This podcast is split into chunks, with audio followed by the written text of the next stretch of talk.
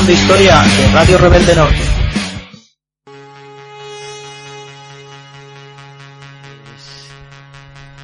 Desde Historia Histórica en Radio Almenara, hoy mm, vengo a hablaros de Juegos Olímpicos, de deporte.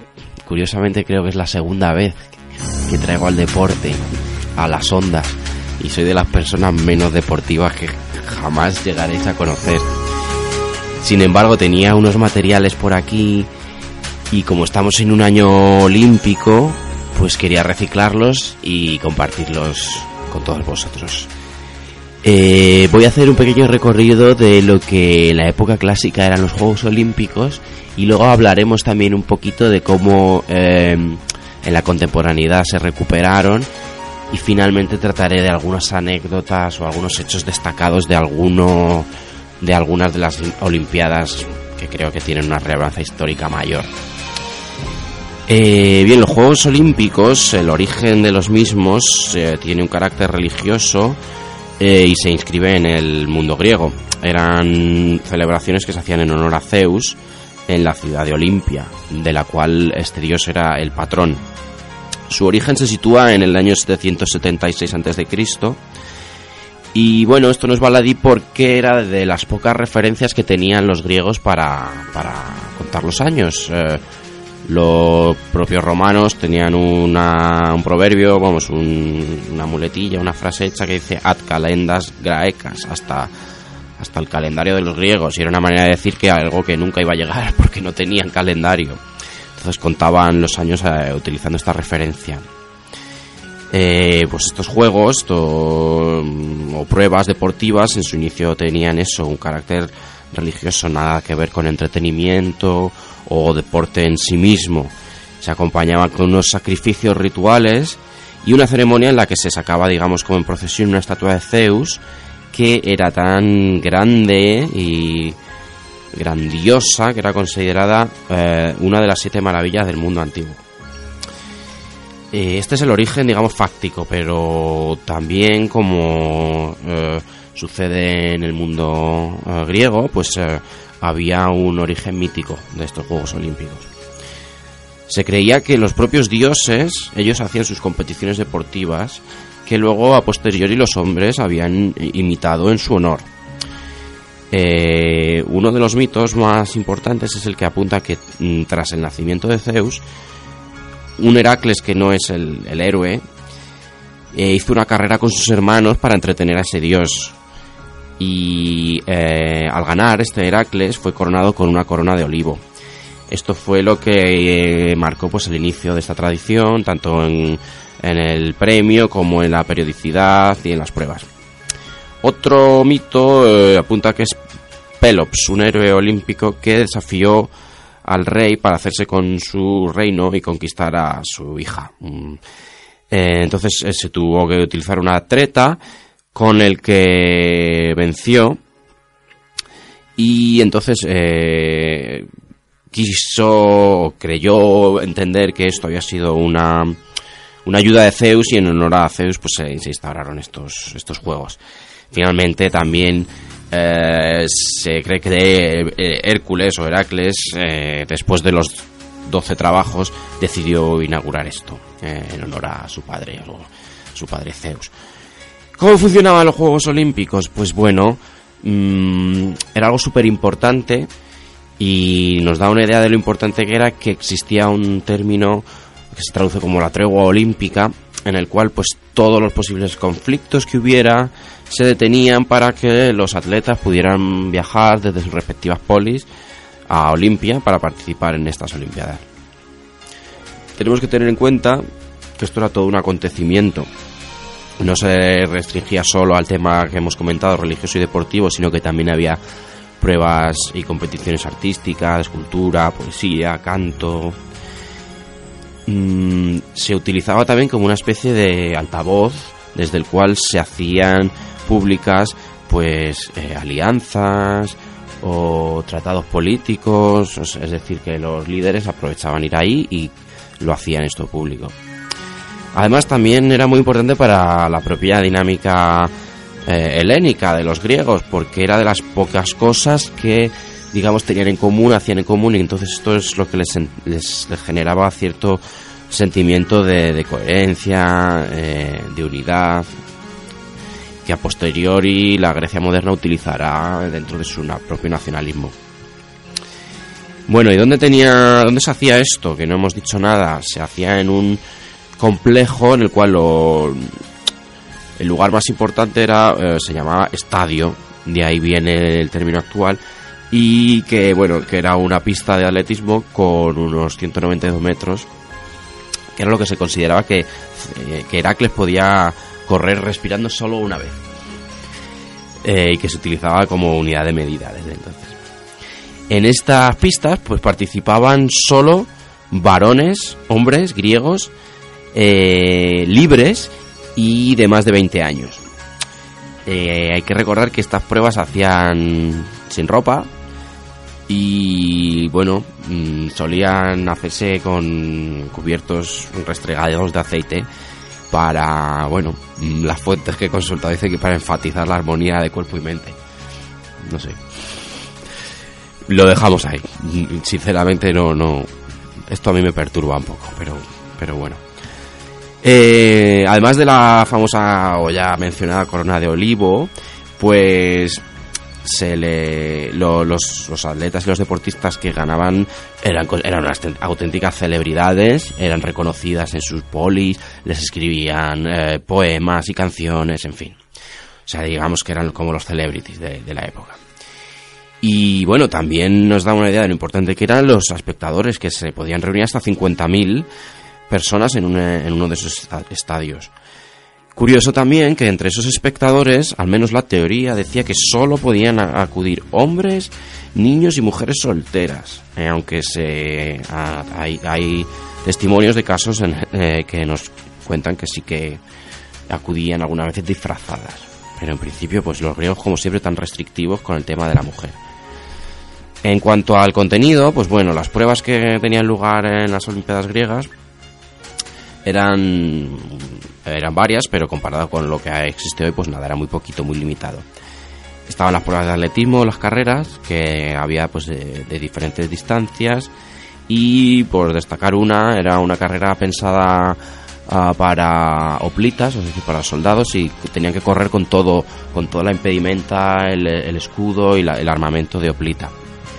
Estaba la prueba de salto, estaba la prueba de lanzamiento de disco, la lucha libre, eh, que la lucha libre era bastante, bastante violenta y que terminaba solo en el momento que el, adversario se rindiera. Además de lucha libre, también había dos eh, pruebas, digamos, de este tipo de, violencia. Estaba el boxeo, que se hacía con tiras de cuero en, en las manos. Y luego estaba el pancracio, que era ya como el sumum de todo esto, combinando boxeo y lucha libre y, en donde solo la única regla que prohibía era morder y meter el dedo en el ojo. Y nada, esto pues dicen que era un, guiño, una reminiscencia de la lucha de Teseo contra Minotauro. O sea, en este caso, a mí, vamos, yo pagaría por ver a, griegos eh, untados en aceite, mmm, dándose mamporrazo. Vamos, tenía, hay, hay también testimonios de gente que, que llegó a perder la vida incluso. Y la prueba estrella, a pesar de todo, mm, eran bastante menos morbosos, se ve en aquella época, eh, eran las, carreras de caballos, que tenían lugar no en el estadio, sino en el hipódromo. Y las había de cuatro caballos, cuadrigas, de dos, vigas y de, jinetes individuales. Antes ya he comentado alguna cosa sobre la mujer en los Juegos Olímpicos. Eh, como espectadoras no podían participar a no ser que fueran solteras eh, y como participantes no, estaba totalmente restringido. Sin embargo, era muy curioso porque hubo algunas eh, ganadoras eh, mujeres y es que en las pruebas de los caballos pues se premiaba no al jinete sino al dueño del caballo. Entonces al haber alguna mujer dueña de caballo pues se, está, está, escrito que, que, que fueron coronadas con esa corona de olivo olímpico. Solo habría que esperar eh, hasta 1900 para que veamos a la, participación de las mujeres en, los Juegos Olímpicos. Eh, por ejemplo, la primera ganadora sería Charlotte Cooper, que ganó para Gran Bretaña en la categoría de tenis. Sin embargo, sí que había en el mundo clásico unas especies de Olimpiadas de mujeres que estaban dedicadas en este caso no a Zeus sino a Hera. Eh, bueno, entonces eh, estos Juegos Olímpicos clásicos pues llegaron a su ocaso eh, en la época romana en donde había menos interés por esto y la puntilla se la dieron pues el cristianismo cuando Teodosio que hizo del cristianismo la religión oficial pues paralelamente acabó con todas las prácticas que consideraba paganas y estos Juegos Olímpicos dedicados en honor a Zeus pues también se incluían en, esa categoría y desaparecieron. Hay que esperar hasta finales del siglo XIX para que se recuperen. Ya había habido otras pruebas deportivas inspiradas en esto, pero sería eh, hacia finales del XIX, como digo, eh, por iniciativa del barón Pierre de Coubertin, fundador del Comité Olímpico Internacional, pues eh, quien, quien decidió recuperar esto. En 1896 entonces se celebran las primeras eh, los, o los primeros Juegos Olímpicos contemporáneos y en honor a ese pasado clásico griego pues se, se, celebraron en Atenas. Bien, desde entonces pues con algunas excepciones Mm, sobre todo durante las dos guerras mundiales, se han ido celebrando cada cuatro años. Paralelamente a, esta, a estas Olimpiadas eh, clásicas, pues surgieron una iniciativa más desconocida que son las Olimpiadas Obreras, que eran unas Olimpiadas de carácter internacionalista, socialista, que ahí patrocinaba la Internacional Socialista, y que lo que querían era un poco poner en remarcar la pues un carácter no burgués del deporte, algo más abierto, más, en fin. Eh, me voy a dar un poquito de prisa, que creo que eh, se nos echa el tiempo encima. Bien, eh, sí, estas propias Olimpiadas Sociales Obreras pues eh, quisieron convocar como competencia a las famosas eh, de Juegos Olímpicos de Berlín de 1936. El problema es que la guerra civil pues eh, obligó a cancelarlas. Mm, quería hablar un poquito de esas. Había seleccionado tres Olimpiadas, una de ellas es la de Alemania, la del Berlín, en donde bueno pues hubo algunos intentos de boicot, ya sabéis, el tema de los nazis, Mm, eh, la famosa foto de Owens eh, al lado de del atleta alemán con el brazo en alto este, eh, este al lado de del ganador negro en fin también durante la Guerra Fría pues las Olimpiadas tuvieron bastante morbo e importancia y hubo bastante pique y utilizaron pues eso como el tablero para solucionar las disputas entre las dos superpotencias. Por ejemplo, destacaríamos el Moscú de 1980 que fue masivamente boicoteado y posteriormente Los Ángeles, al cual respondieron el bloque soviético con la sección de Rumanía. También quería recordar que, bueno, es poco curiosidad, en Moscú es cuando se pone de moda ya lo de la mascota olímpica, en este caso Misha, un osito ruso y que Los Ángeles de 1984 es cuando el modelo de los Juegos Olímpicos que conocemos hoy, el modelo económico se instaura. Hasta entonces los Juegos Olímpicos prácticamente eran deficitarios. Y en la edición anterior a Moscú, eh, que había sido en Montreal, pues prácticamente después nadie quería hacerlo porque no querían perder dinero. Sin embargo, con, la, con la convocatoria de Los Ángeles lograron revertir este proceso y hacer de los Juegos Olímpicos un negocio. Supongo que por ahí iría nuestra antigua esa alcaldesa, ¿no?